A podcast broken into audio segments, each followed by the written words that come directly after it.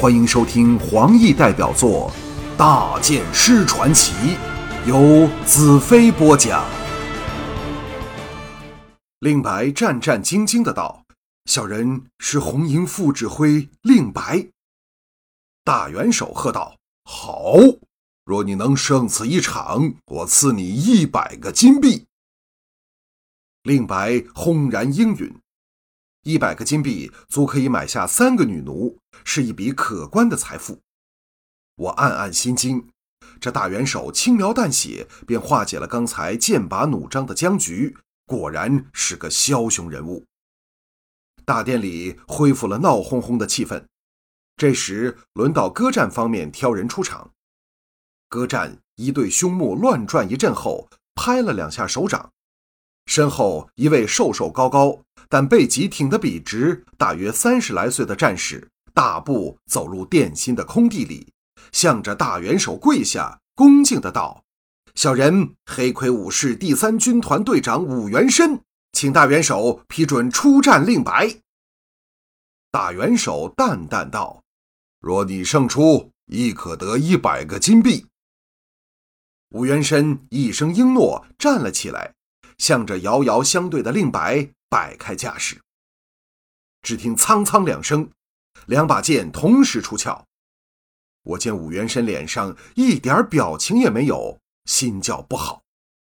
令白的勇悍是他的优点，也是他的弱点。如果他不能在第一轮抢攻克敌制胜，勇悍一过，便是衰竭的开始。而武元申正是那类冷血无情，但却韧力十足、厚力修长的剑士，在选方上，歌战显露出他的心思。锵锵，两人的剑交击在一起，蓦地，令白剑光大盛，狂风暴雨般卷向了武元申。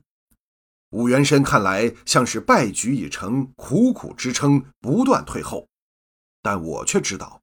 他守而不攻，退而不乱，正是要消耗令白这员勇将的体力。沥青郡主一边七色统领的人如醉如痴般高声狂叫，为属于己方的令白打气；反而沥青郡主和华倩都皱起了眉头，看出不妙之处。果然，当武元申退到第二十三步时，令白的剑势滞了一滞。武元申在此消彼长下暴喝一声，剑光爆开，一连四剑将令白逼得左支右拙，节节败退。到武元申刺出第十七剑时，令白惨叫一声，长剑坠地，左手捂着持剑的右臂，踉跄退后。武元申并不追击，向着大元首举剑致意。当下有人奔出来，将令白扶出殿外。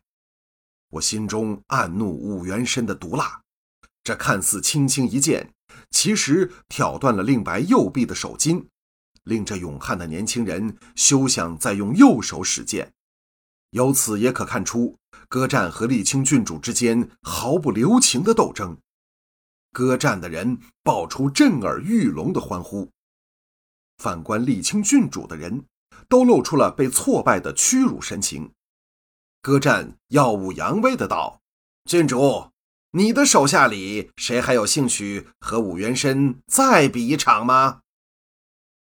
沥青郡主一咬牙，望向自己那面的将领战士，只见人人均有意无意地避开他的眼光，显然没有人愿意打着没有把握的一仗，而令白的下场也叫他们心惊胆战。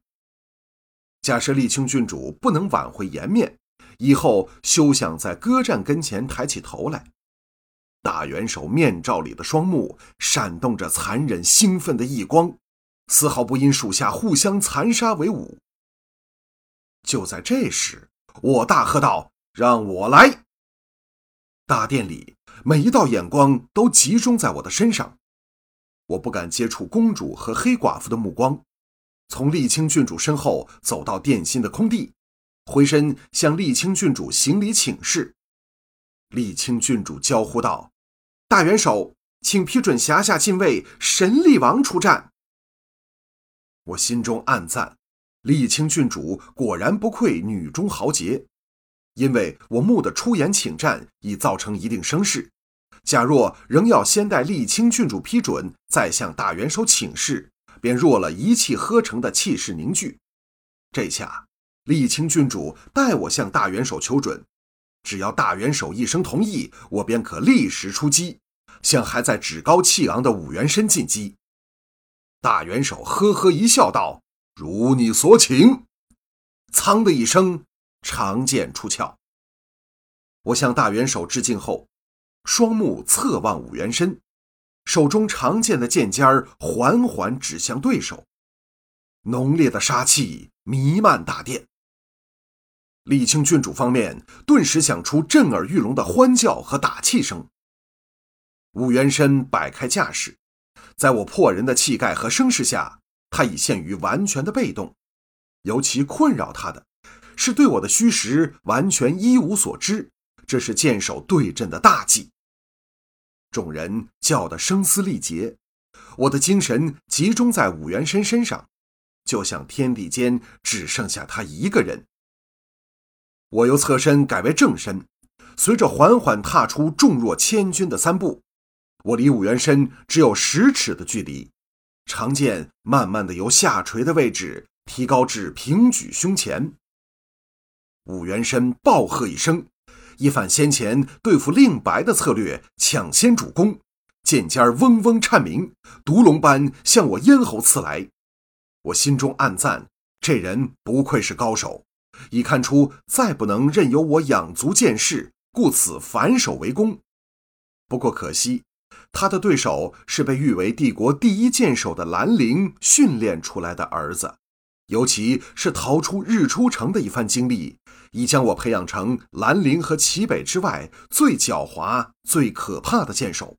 否则，巫师便不会死在我手上，歌战也不会吃了大亏，而我也不能混进这里，公然在这些欲置我于死地的人面前耀武扬威。我的剑势没有半点加速，也没有半点减慢。就像早已预知对方会抢攻一样，长剑“叮”的一声，刺中了武元申气势万钧的剑锋。武元申全身一震，踉跄倒退，全殿忽的鸦雀无声，而我却若无其事的继续向倒退的武元申追去，口中发出轻轻低吟，长剑保持刚才的速度向武元申劈去。假设武元申足够狡猾。眼下最佳的办法是弃剑认输，那我是不能将他杀掉，也不能伤他。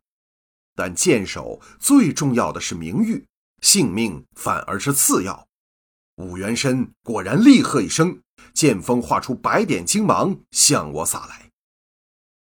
我精确的估计，他虚虚实实的剑势里真正隐藏那杀招的角度和速度，身体轻轻一侧。